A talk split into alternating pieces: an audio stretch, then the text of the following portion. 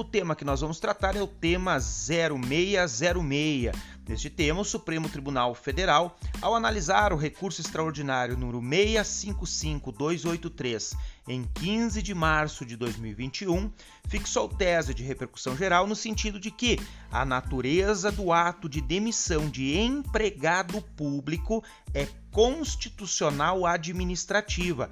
e não trabalhista, o que atrai a competência da justiça comum para julgar a questão. A concessão de aposentadoria aos empregados públicos inviabiliza a permanência no emprego, nos termos do artigo 37, parágrafo 14 da Constituição, salvo para as aposentadorias concedidas pelo regime geral de previdência social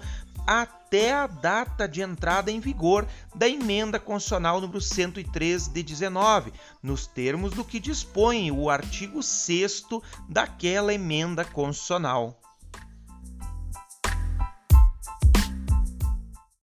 Siga o nosso perfil no Instagram